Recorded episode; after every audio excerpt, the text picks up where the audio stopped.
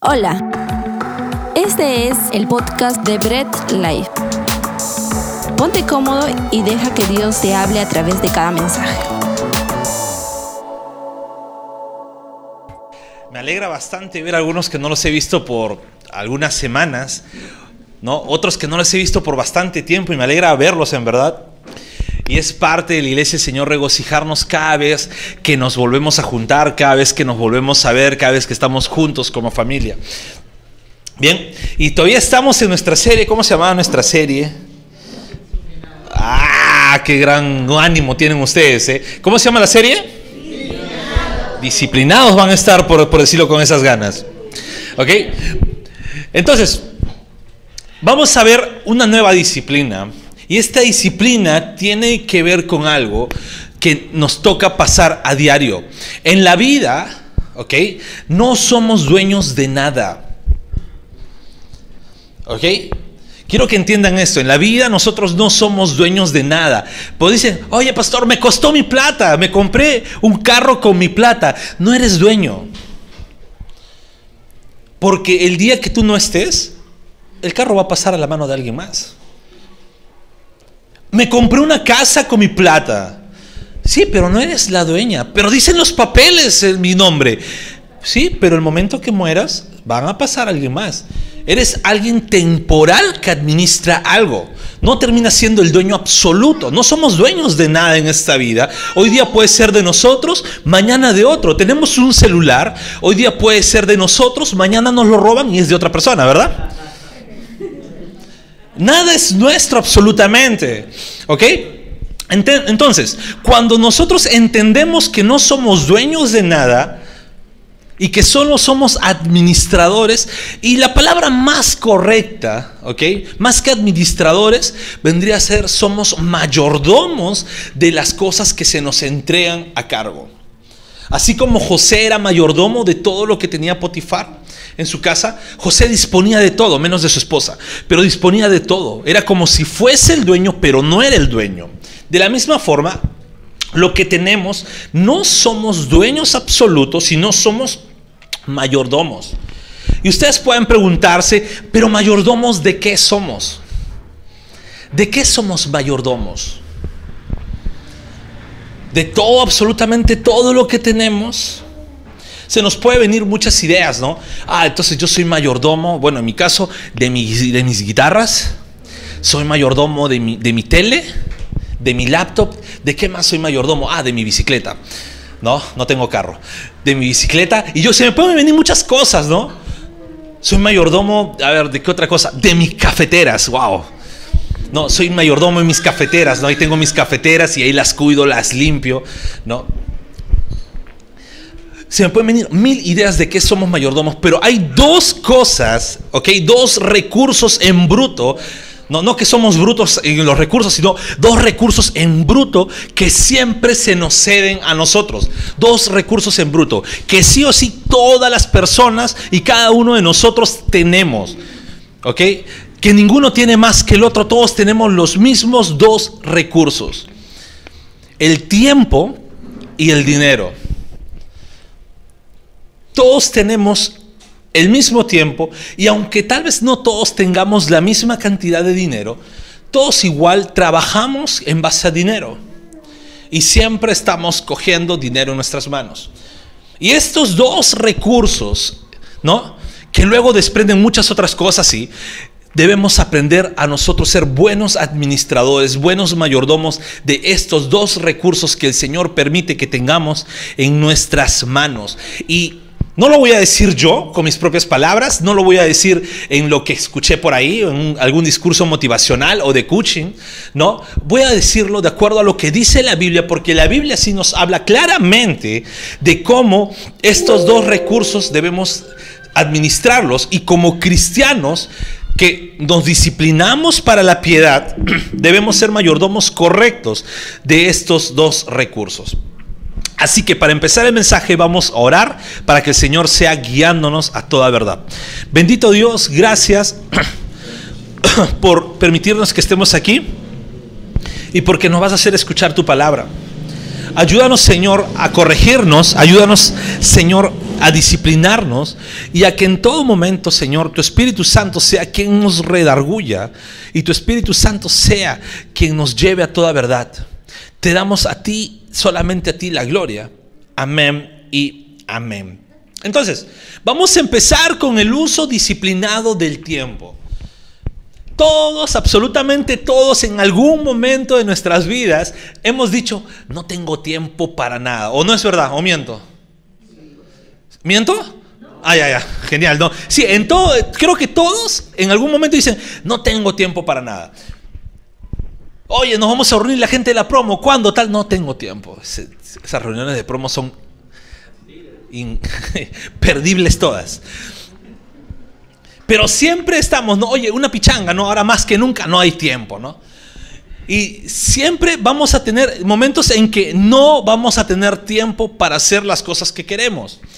Y siempre vamos a estar de repente, nos falta tiempo. Y vamos a ver el uso disciplinado del tiempo. Ahora, hemos visto que ser piadoso significa ser más como Cristo y dejar nuestra carne de lado. Ese es ser piadoso completamente. Y la piedad es el resultado de una vida espiritual disciplinada bíblicamente. Y para que una vida espiritual no sea disciplinada, el centro de una vida espiritual disciplinada está el uso disciplinado de su tiempo. Entonces, una vida espiritual disciplinada tiene un uso disciplinado de su tiempo. Yo no puedo decir que tengo una vida espiritual disciplinada si no sé disciplinar bien mis horarios, si no sé disciplinar bien mis tiempos, mi organización. Y vamos a leer para esto el versículo clave de todo lo que tiene que ver con el tiempo. Incluso algunos se lo saben de memoria y hasta algunos pequeños herejes por ahí le añaden cosas, ¿no? Que es Eclesiastes 3, del 1 al 8. Digo que le añaden porque ahí le meten más cosas. Pero vamos a leer Eclesiastes, ah, Eclesiastes 3 del 1 al 8. Perdonen la dislexia, chicos. Ok, Eclesiastés 3 del 1 al 8 dice, lo pueden leer también en la pantalla, todo tiene su momento oportuno. Hay un tiempo para todo lo que se hace bajo el cielo. Un tiempo para nacer y un tiempo para morir.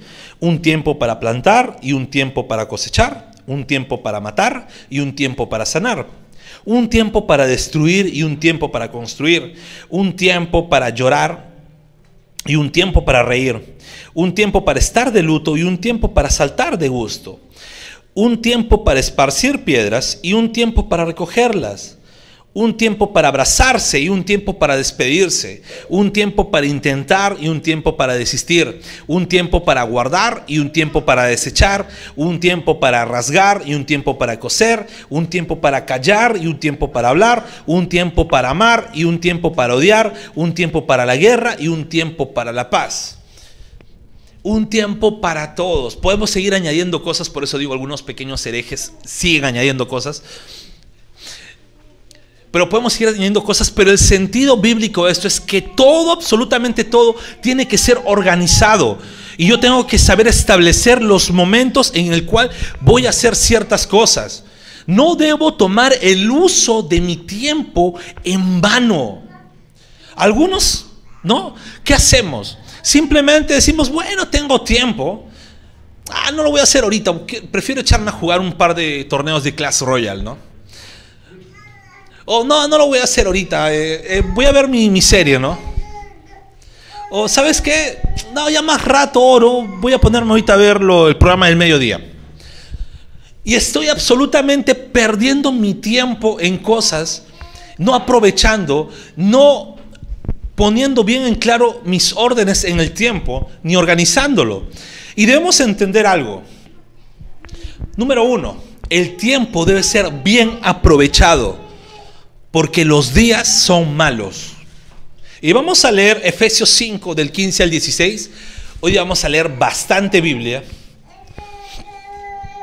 Efesios 5 del 15 al 16. Y dice, así que tengan cuidado de su manera de vivir No vivan como necios, sino como sabios, aprovechando al máximo cada momento oportuno, porque los días son malos. Tengamos cuidado de nuestra manera de vivir. Estamos perdiendo el tiempo en cosas que no valen la pena. Estamos perdiendo el tiempo en mirando cosas que no debemos mirar, en escuchar cosas que no debemos escuchar, en comportarnos de formas que no debemos comportarnos, en vivir de formas que, no debemos mirar, en escuchar cosas que no debemos escuchar, en comportarnos de formas que, no aprovechemos bien, en vivir el tiempo y aprovechemos al máximo cada momento oportuno. ¿Por qué? Porque los días son malos. Los días no son como queremos, los días son malos. Los días no nos van a esperar, los días van a transcurrir. Los días no nos van a tratar bonito como nos trataba nuestra mami en el colegio, los días nos van a tratar mal. Entonces, no vivamos de una mala manera, aprovechemos bien cada momento oportuno. Otra característica del tiempo es que el tiempo es corto. El tiempo no, es, no nos espera. El tiempo es como el compás en la, en la música. Cuando enseño a algunos alumnos música, le digo, el tiempo no va a ser el chico que te ruega y te espera o el chico que va a estar atrás de ti. El tiempo va a ocurrir. Tú tienes que estar con el tiempo. De la misma forma, el tiempo es tan corto que no va a transcurrir a la velocidad que nosotros queramos ni va a esperarnos nuestras ganas que nosotros querramos. Y vamos a leer Santiago 4:14. Y la palabra de Dios dice, y eso que ni siquiera saben qué sucederá mañana, qué es su vida. Miren cómo compara la vida eh, Santiago. Dice, ustedes son como la niebla que aparece por un momento y luego se desvanece y luego se desvanece. Ahora, según un tercer punto es, el tiempo corre y se acaba. El tiempo corre y se acaba. Primera de Juan 2.17 dice la palabra, el mundo se acaba con sus malos deseos pero el que hace la voluntad de Dios permanece para siempre. Aquí está hablando de dos dimensiones. Primero una dimensión natural y una dimensión espiritual. Está hablando de la dimensión natural del mundo que se rige por espacio, tiempo, materia y eso va a correr.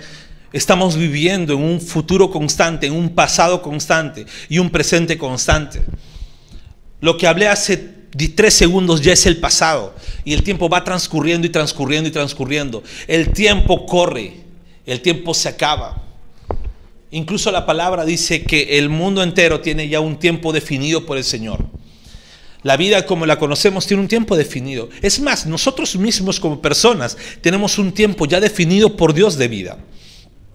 Y solamente Dios conoce el día que nos llamará a su presencia. El tiempo corre y se acaba debemos ser muy buenos administradores del tiempo. Pero también dice, ¿no? En la otra dimensión, en la dimensión divina, dice, el que hace la voluntad de Dios permanece para siempre. El que hace la voluntad de Dios permanece para siempre. El tiempo también es, el tiempo restante es incierto porque nosotros solemos decir, tengo mucho tiempo de sobra. ¿Quiénes han dicho eso en algún momento? Ah, todavía hay tiempo. Oye, pues tienes un trabajo que hacer. Tengo tiempo. Yo lo digo a cada rato. Hay tiempo todavía. Y solemos decir, no, ¿sabes qué? Hay demasiado tiempo, no lo puedo hacer más ratito. No, una pestañadita ahora, un cafecito ahorita. Y podemos estar ahí completamente perdiendo tiempo, creyendo que el tiempo restante lo tenemos. pero el tiempo restante es incierto, no sabemos. Proverbios 27.1. En Proverbios 27.1 dice la palabra de Dios, no te jactes del día de mañana, porque no sabes lo que el día traerá. Nosotros no debemos jactarnos de qué es lo que vamos a hacer mañana, porque ni siquiera sabemos si el Señor nos va a permitir vivir el día de mañana. No podemos jactarnos de que tenemos demasiado tiempo. Y lo digo porque en los jóvenes, en los más jóvenes, incluso en los adolescentes, ya se está creando la idea, eres joven, vive la vida, disfruta. ¿Qué iglesia? ¿Qué jóvenes de la iglesia? ¿Qué conexión y cultura? ¿Qué New Reform? ¿No? Vive tu vida, disfruta. y no sabemos lo que espera el día de mañana. Debemos aprovechar el tiempo que tenemos al máximo. Y los que somos padres y tenemos tal vez hijos adolescentes, enseñarles a aprovechar el tiempo al máximo. Si tenemos hermanos menores, enseñarles a aprovechar el tiempo al máximo. Si tenemos hijos pequeños, enseñarles a aprovechar el tiempo al máximo. Porque el, tiempo restante es incierto. Y otra de las cosas es que el tiempo perdido no se puede recuperar. Todos en algún momento hemos perdido tiempo en algo. Hemos, nos hemos distraído y de un momento a otro se nos pasó una, dos, tres horas, se nos fue el día. Y ese tiempo que perdemos no lo recuperamos nunca. El tiempo que perdemos jamás lo recuperamos.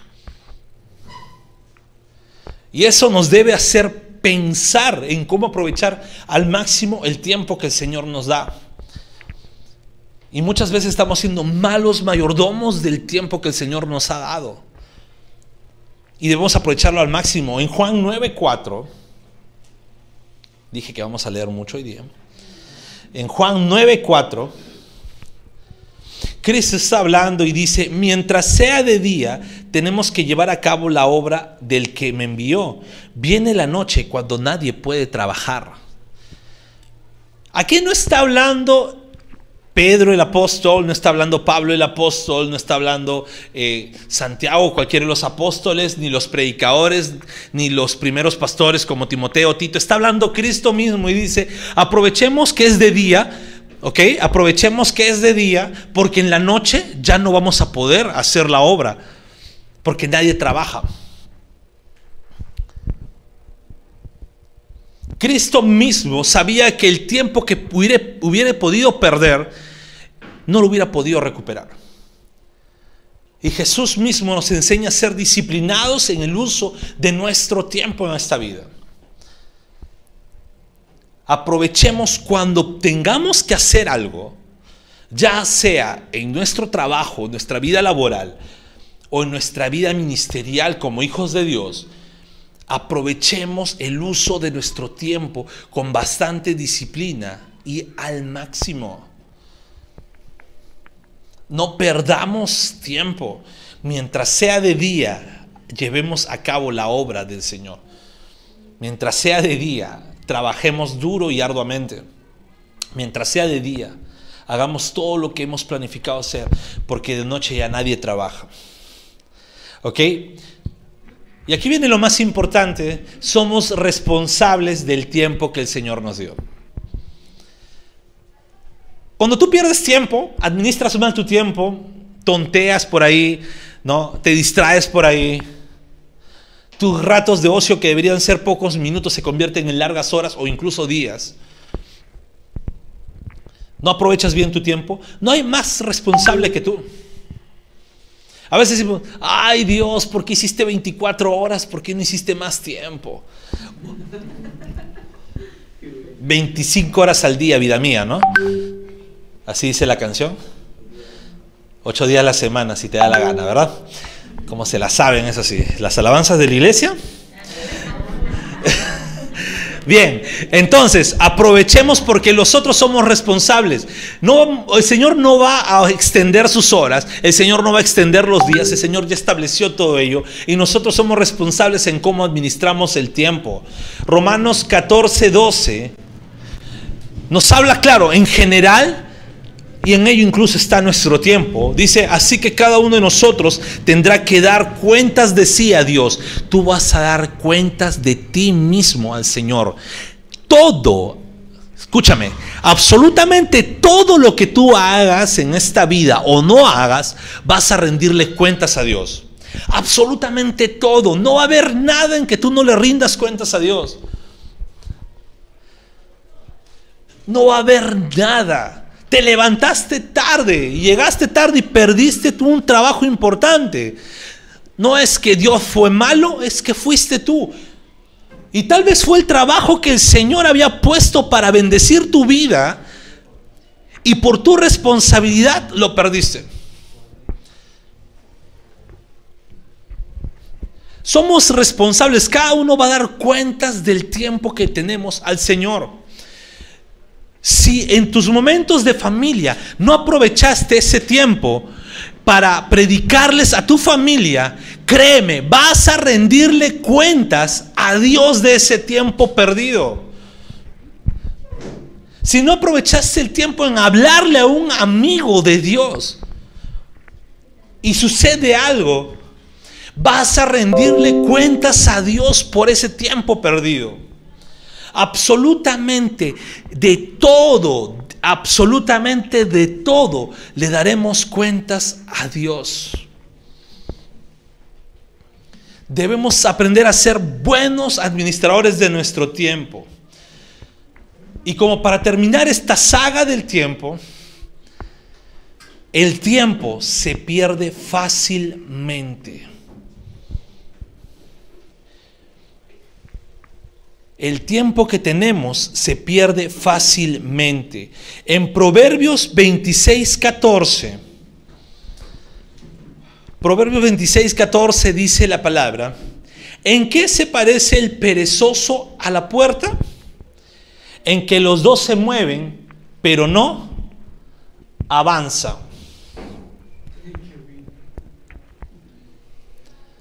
¿En qué se parece el perezoso a la puerta? En que los dos se mueven, pero no avanza. El tiempo se pierde fácilmente.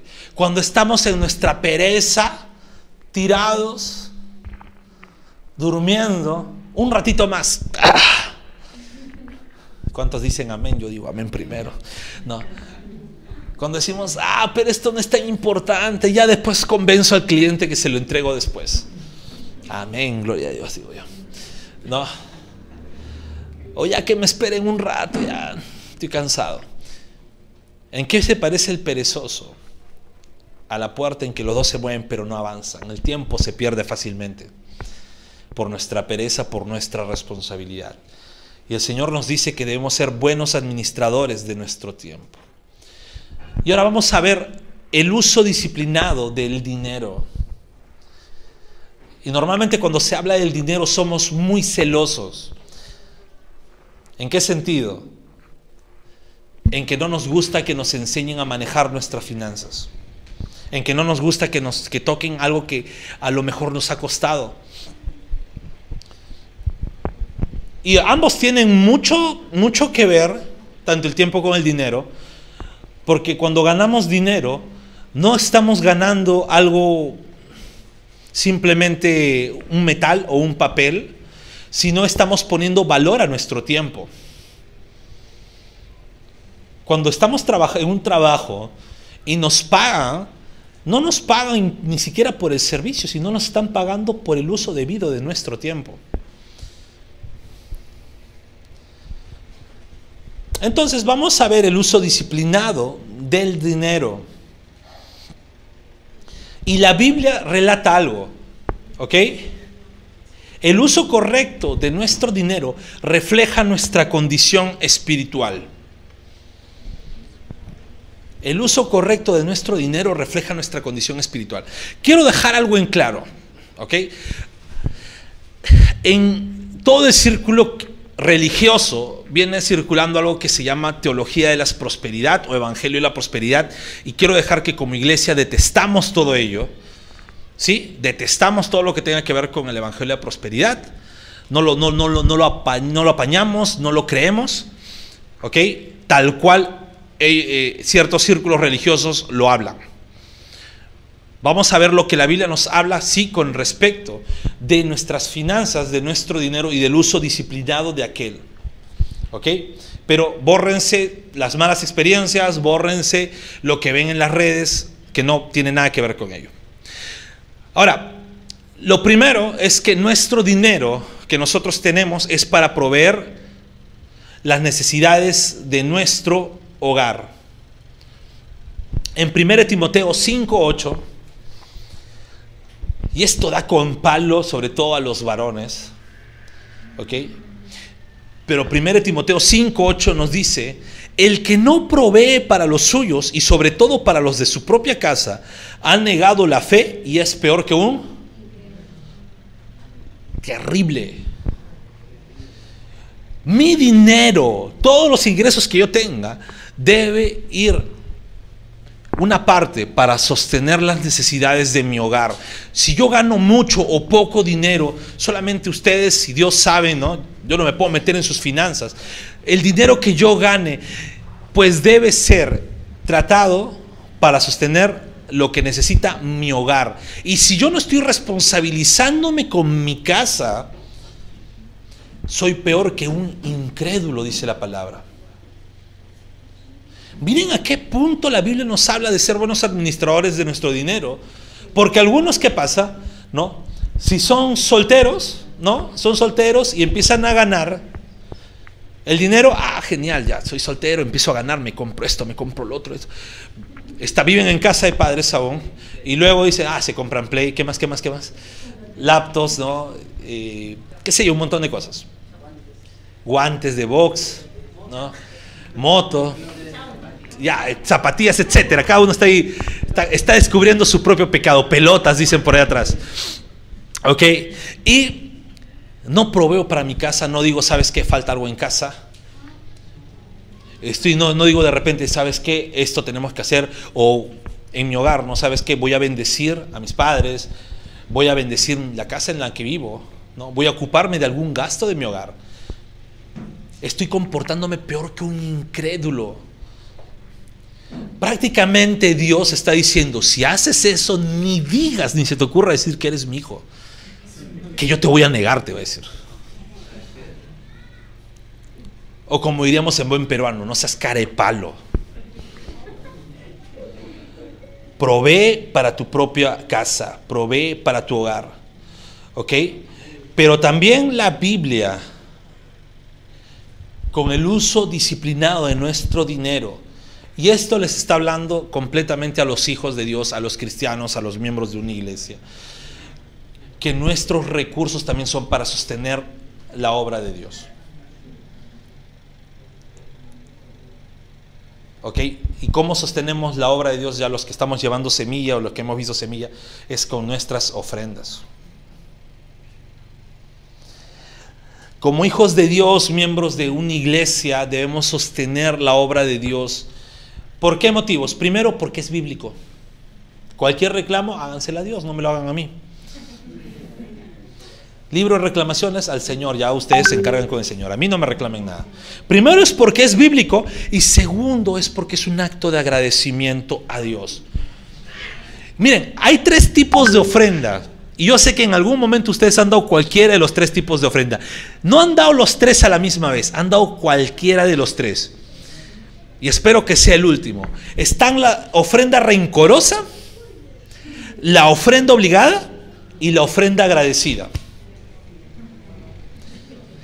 No, nadie ha dado los tres.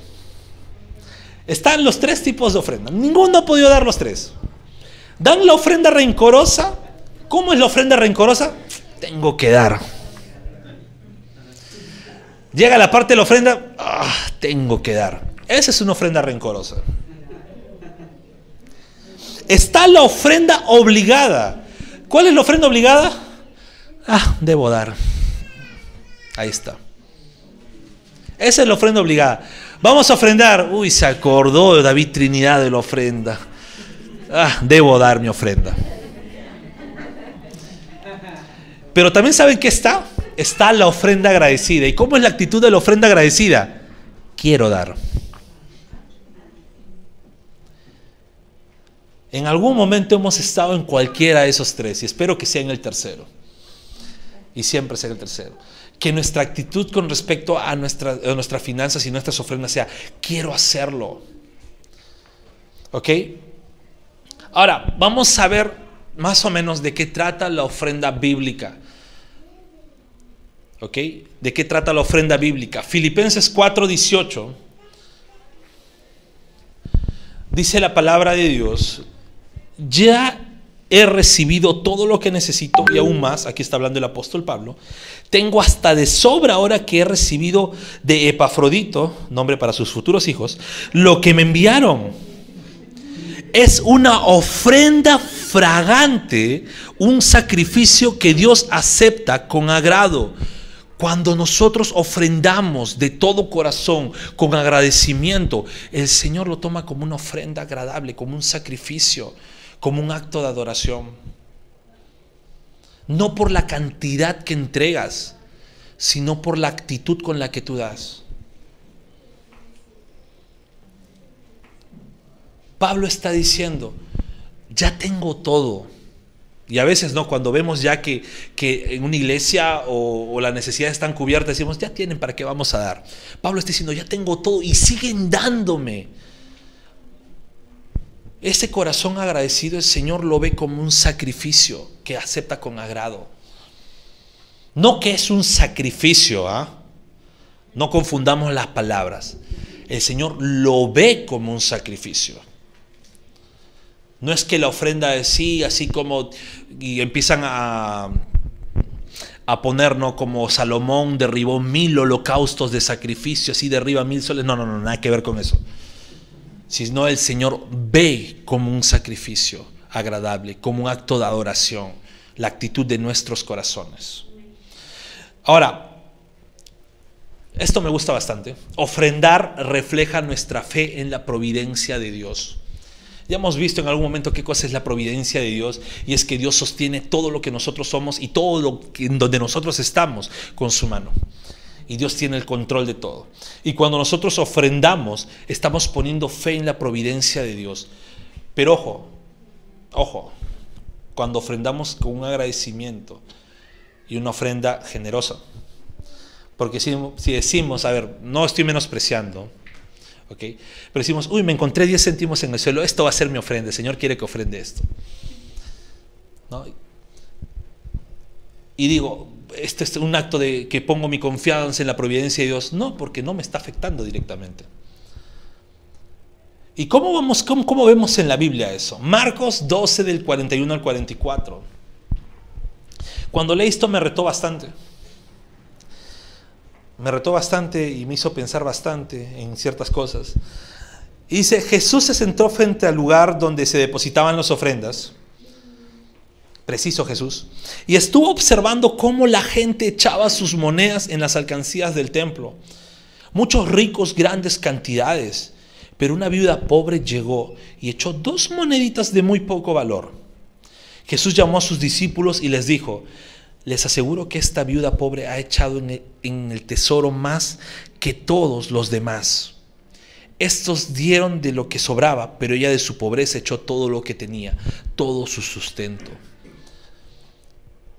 Jesús, el Señor, no ve la cantidad que tú puedas echar. Porque si hablamos de proporciones, venimos acá de diferentes formas de trabajar, con diferentes profesiones, diferentes sueldos.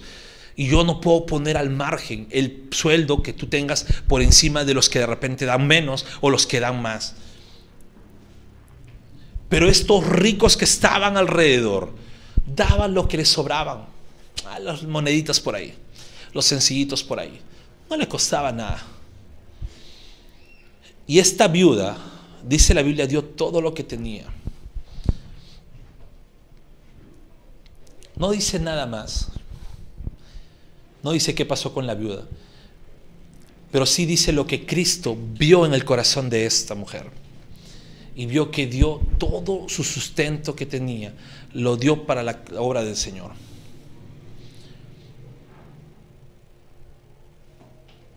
Ahora, ¿cómo una persona en su pobreza podría dar incluso de lo que no tiene?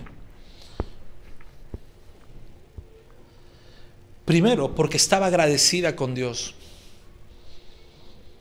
porque sabía agradecer al Señor y se vio reflejado. Y segundo, porque en esa fe mostró cómo confiaba en la provisión de Dios. Las viudas en el pueblo judío eran las mujeres más pobres de todos los ciudadanos. No era simplemente una mujer que tenía pocos recursos, no, era una mujer absolutamente pobre. Y esta mujer dio todo lo que tenía. Me gusta cómo lo traduce aquí, porque dice, dio dos moneditas de poco valor, pero era todo lo que la alumbraba. Era todo lo que ella podía decir incluso, Señor, tú conoces y incluso veo válido ese pensamiento de decir, Señor, tú conoces que no tengo más y que lo necesito, no lo voy a ofrendar. Y yo veo válido eso. Pero aquí la Biblia no está hablando de obligarte a hacer eso que hizo esta mujer, sino te está mostrando el corazón de esa mujer y diciendo, tú también puedes ser como esta mujer. El Señor no te va a obligar, no te va a echar al infierno si tú no das. El Señor no te va a decir, vas a ser o vas a ser excomulgado, excluido. Simplemente el Señor te está diciendo, mira cómo esta mujer empezó a confiar en mí con toda su actitud, inclusive cuando no tenía nada. Yo no te voy a obligar, pero te estoy poniendo un ejemplo de que puedes confiar en mi providencia. ¿Ok? Ahora, ¿cómo debe ser nuestra ofrenda? Nuestra ofrenda debe ser sacrificial y generosa.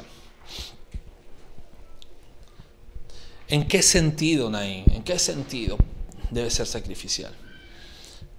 Si bien es cierto, no estamos en el periodo de la ley levítica para poner un porcentaje a nuestra ofrenda, para poner una cantidad específica, para obligarlo a dar, pero a veces cuando se em, em, eh, omite una palabra que estamos acostumbrados tanto, y solamente se usa otra palabra que nos hemos mal acostumbrado, dejamos de ser generosos con Dios. Y a veces cuando, por misma costumbre cristiana, cuando escuchamos la palabra ofrenda, pensamos en las limosnas católicas, que es sacar todo nuestro más sencillito y decir, bueno, mi ofrenda será, bueno, 50 céntimos está bien, ya un sol si estoy generoso. Y nos olvidamos de cada cosa que la iglesia ahora, en las necesidades de la iglesia, en estas circunstancias necesita. Y dejamos de ser generosos. Y ojo, el cristiano de por sí es generoso. No hay cristiano que no sea generoso. El cristiano de por sí es generoso. Ve a un necesitado. ¿Qué hace un cristiano? Se conmueve y le da. Ve a alguien que necesita, ve a su hermano que necesita, ¿qué hace? Se conmueve y le da. El cristiano no deja de ser generoso.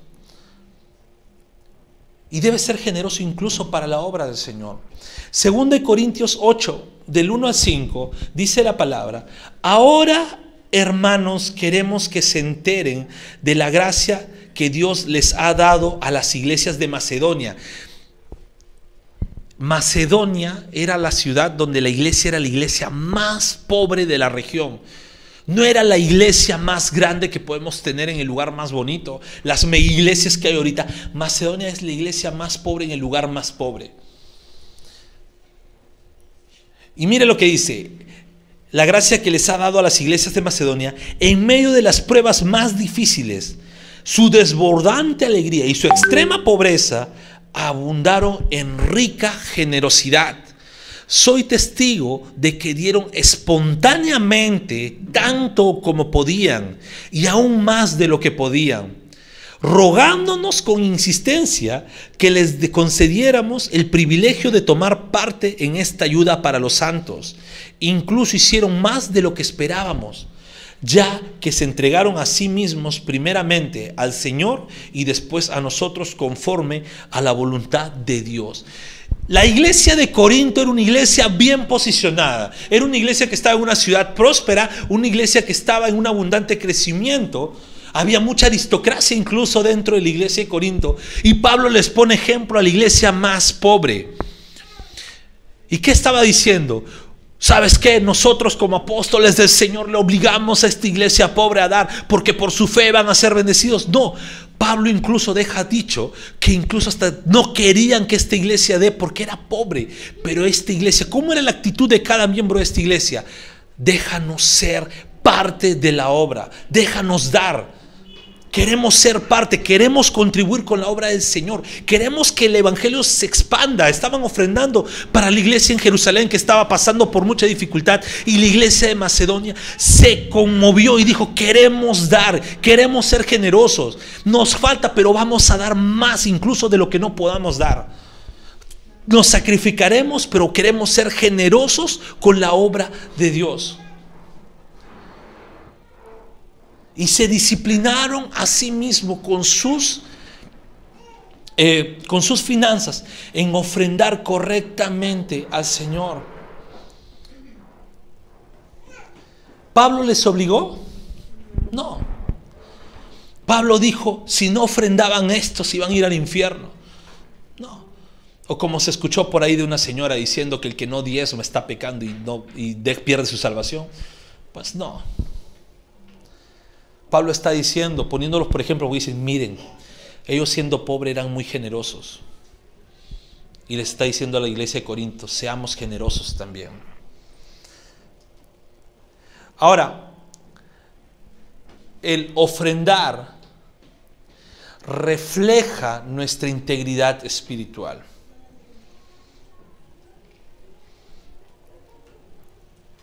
El ofrendar refleja nuestra integridad espiritual.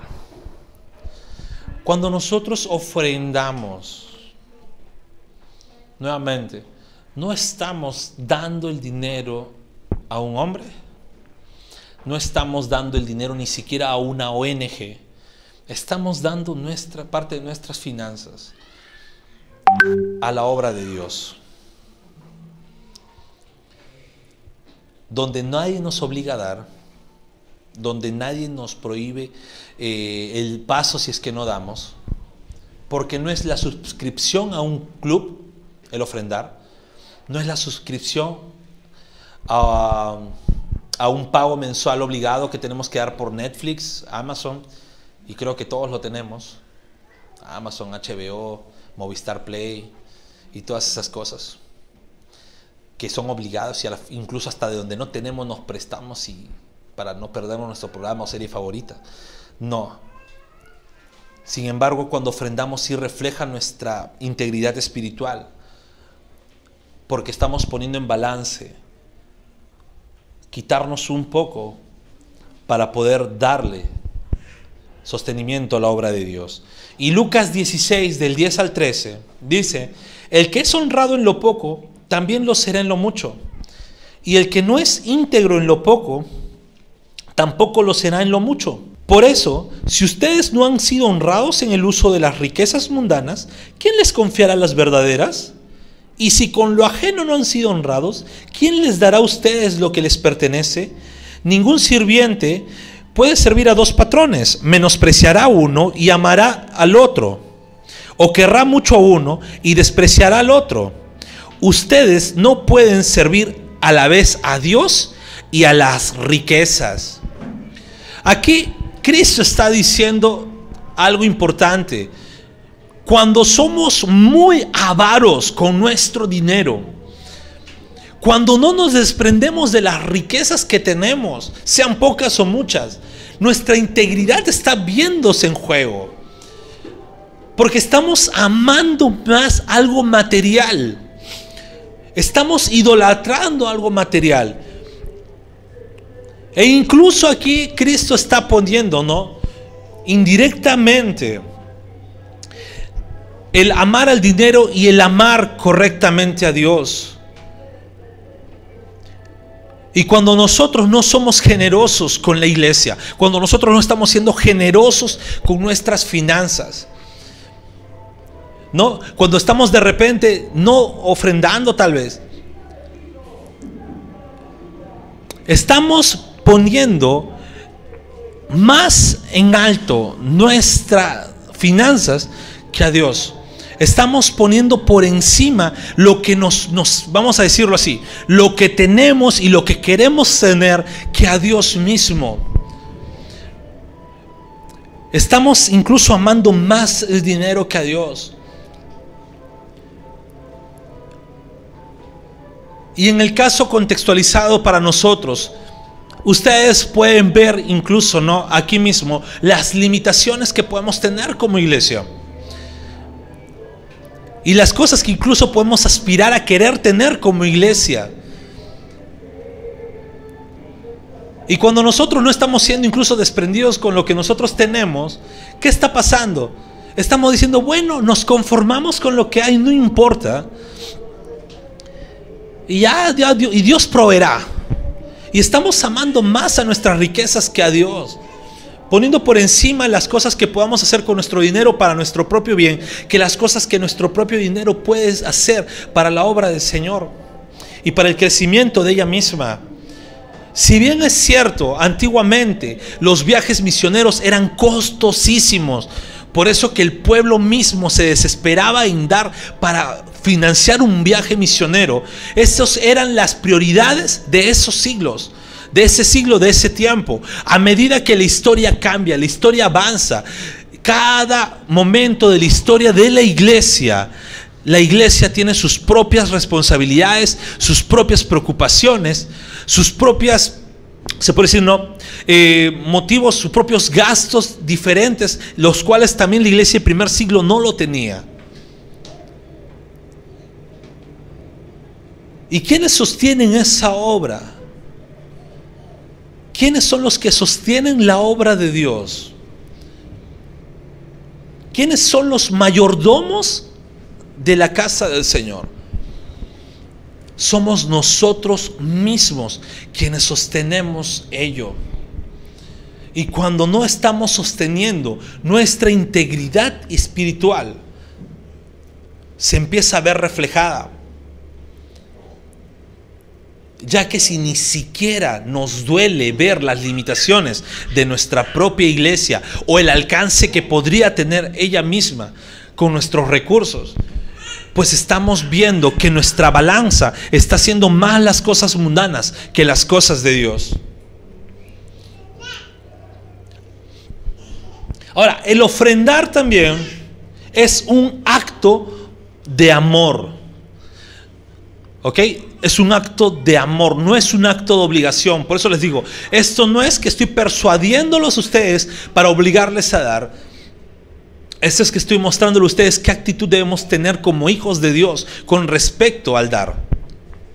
Y el ofrendar es un acto de amor. ¿Quiénes, a ver, quiénes aman a alguien? ¿No? Yo amo a mi esposa. ¿Ok? Yo amo a mi esposa mucho. Y yo sé que por ahí algunos aman por ahí también.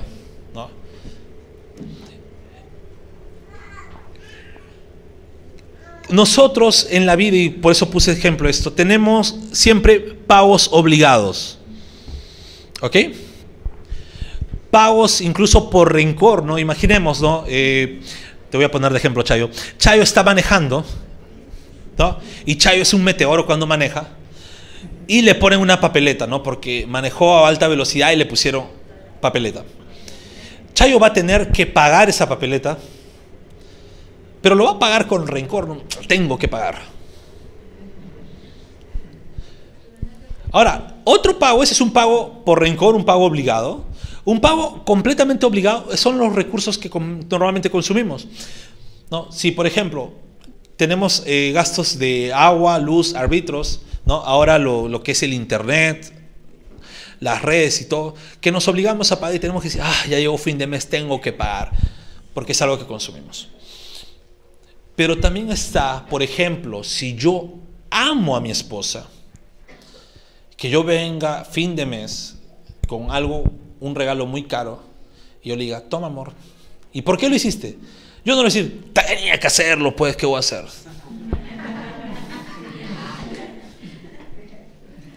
O tampoco decir, no, pues amor, es que tú eres mi esposa y te, debo hacerlo, pues, ¿no? Porque eres mi esposa. es un pago obligado, ¿no? Ah, ¿Qué voy a hacer? Pues no, para eso me casé. Como dice mi abuela, no, para eso te casas. Pero también está, no, te lo compré porque quiero hacerlo, quise hacerlo. Es un acto de amor. ¿Ok?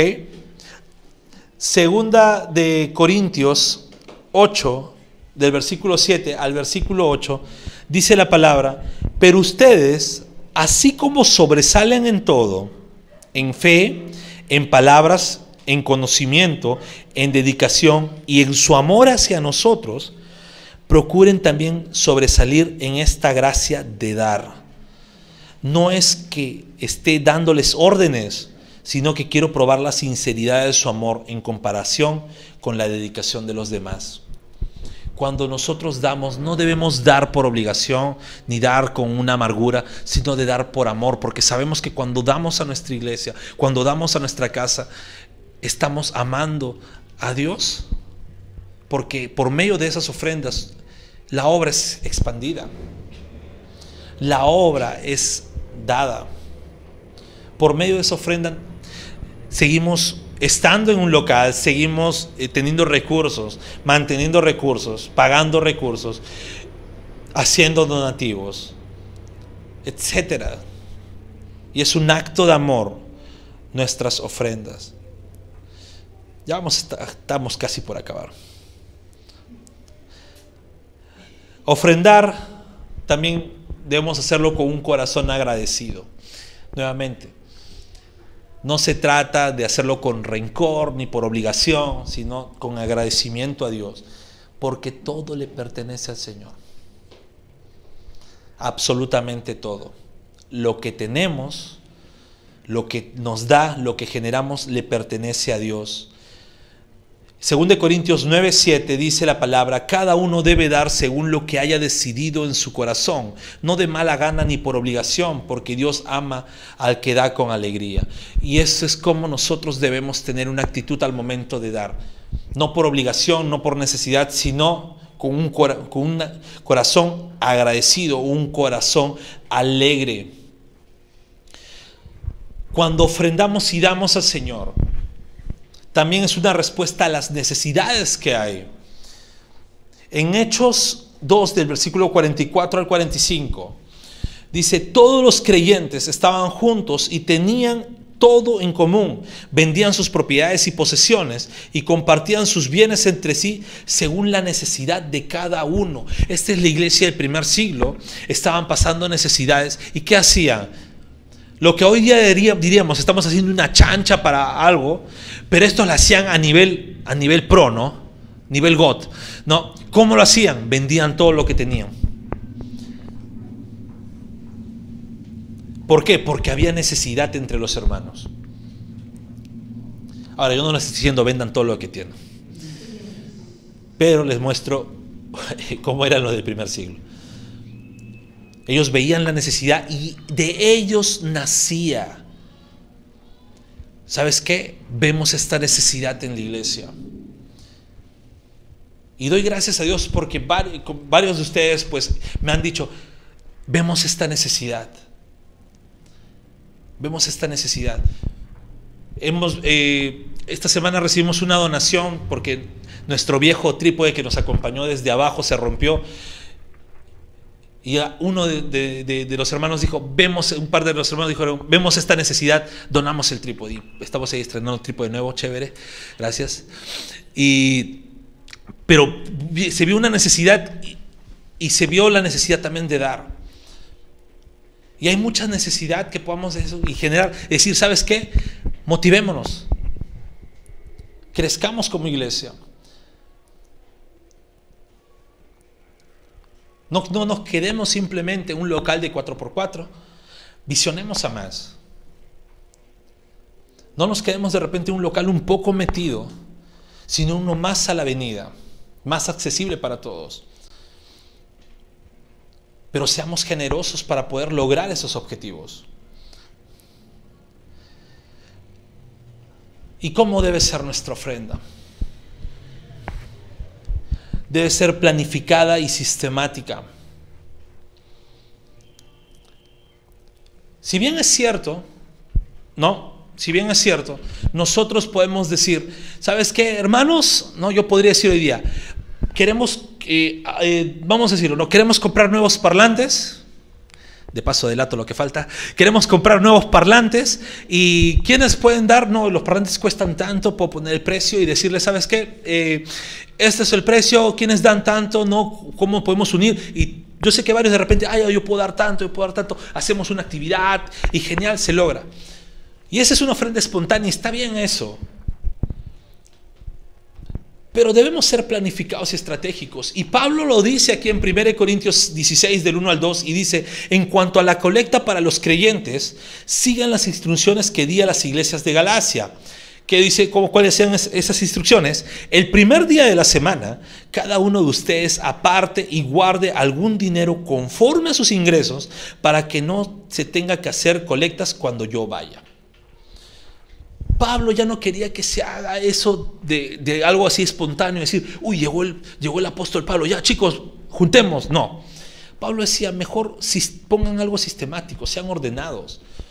Cada uno de ustedes sabe cuánto gana.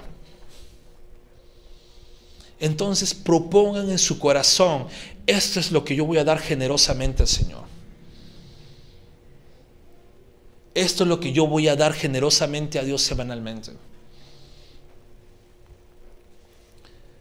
Y esto es con lo que yo voy a dar. Y si hay más, pues gloria a Dios, doy más. Pero seamos sistemáticos en lo que nosotros tenemos que dar. Planifiquemos. Ojo, estamos viendo nuestras finanzas de forma disciplinada. Y si somos disciplinados, pues tiene que haber una planificación, inclusive en lo que vamos a dar para la iglesia.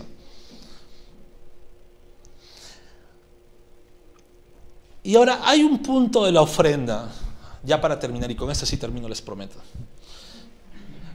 Hay un punto que se ha tergiversado completamente con respecto a la ofrenda. Que hasta cierto punto es verdad, pero se ha mal utilizado esa verdad para sugestionar a dar. Y es que la ofrenda acarrea bendición. Y cuando vemos, escuchamos esa palabra, ofrenda, porque acarrea bendición, lo primero que pensamos es, ah, genial, doy 100, Señor me da mil. Doy mil, diez mil, uy, chacha, que me hice la lotería acá. E inclusive se escuchan tantas tonterías como que Dios es mi banquero, diciendo yo le doy y el Señor me da. Estamos viendo a Dios más como un equeco que como Dios mismo. Estamos viendo a Dios más como ese gatito de los chifas que como a Dios mismo. Porque pensamos, ah, acarrea bendición. Vamos a leer el texto. Dice 2 Corintios 9 del 6 al 8. Recuerden esto, el que siembra escasamente, escasamente cosechará. Y el que siembra en abundancia, en abundancia cosechará.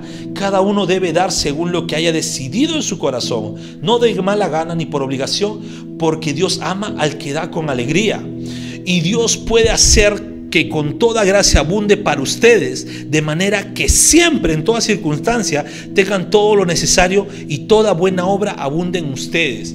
Y se tergiversa este texto para decir, da más para que el Señor te dé más. Y acá no te está diciendo que el Señor te va a dar más porque tú des más. Lo que sí te está diciendo el Señor es que no te va a faltar nada. Eso es lo que te está diciendo Dios. No te está diciendo, da más para que seas millonario. Y la verdad eso es detestable. Es detestable cuando se utiliza el escenario de la iglesia para decir, mientras más das, vas a hacer. Entonces, eso se convierte en vez de iglesia en un multinivel. Y muchas plataformas religiosas están utilizando eso para poder hacerse millonarios a sí mismos. Y lo que Dios te dice es no. Si eres generoso, dalo así, con total alegría. Y lo que va a pasar es que no te va a faltar nunca nada. Esto no es para que simplemente, ah, entonces voy a dar bien mi ofrenda para que no tener que trabajar nunca. No, trabajo ocioso. Pero el Señor no va a permitir que te falte nunca nada. Y el principio siempre va a ser lo que dice Hechos 20:35. Con mi ejemplo les he mostrado que es preciso trabajar duro para ayudar a los necesitados recordando las palabras del Señor Jesús. Hay más dicha en dar que en recibir. Hay una frase que me encanta que dice, somos bendecidos para bendecir. Cuando nosotros bendecimos, sí, el Señor nos va a bendecir, pero no es para nosotros abundar en riquezas y hacernos millonarios a nosotros mismos, sino es para seguir bendiciendo.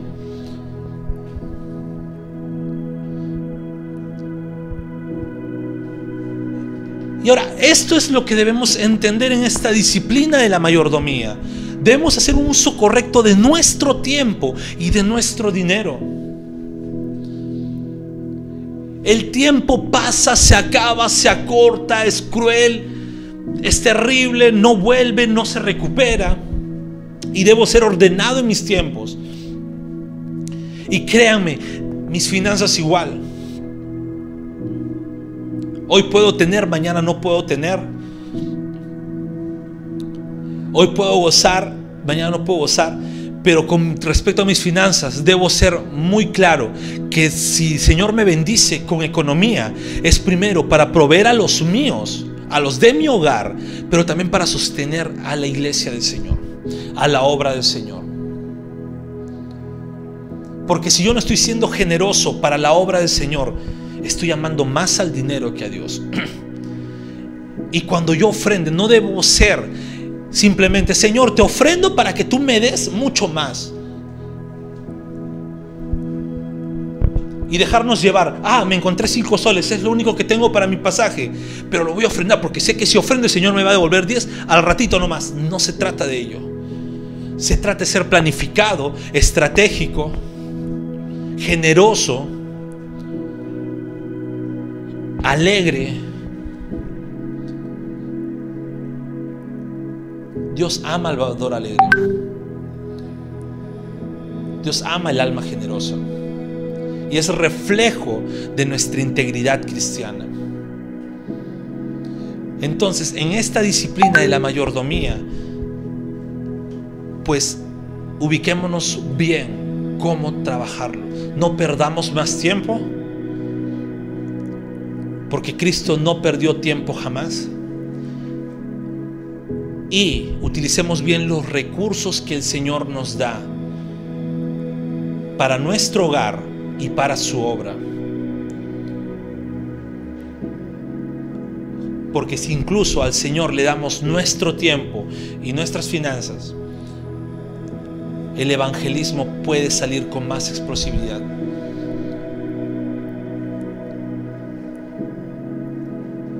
el evangelismo va a ser más abierto. Se pueden adquirir recursos para poder salir a evangelizar, donaciones para más personas, material evangelístico.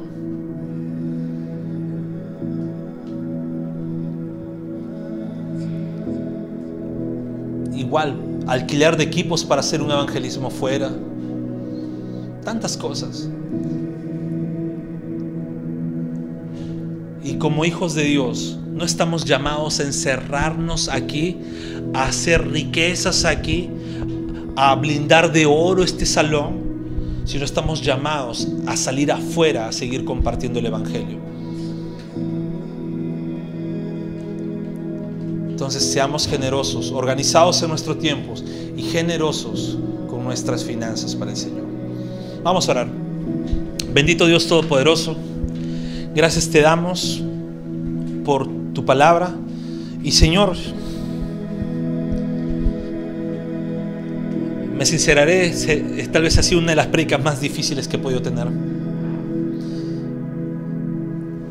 pero tú sabes por qué pusiste exactamente esta predica en este momento.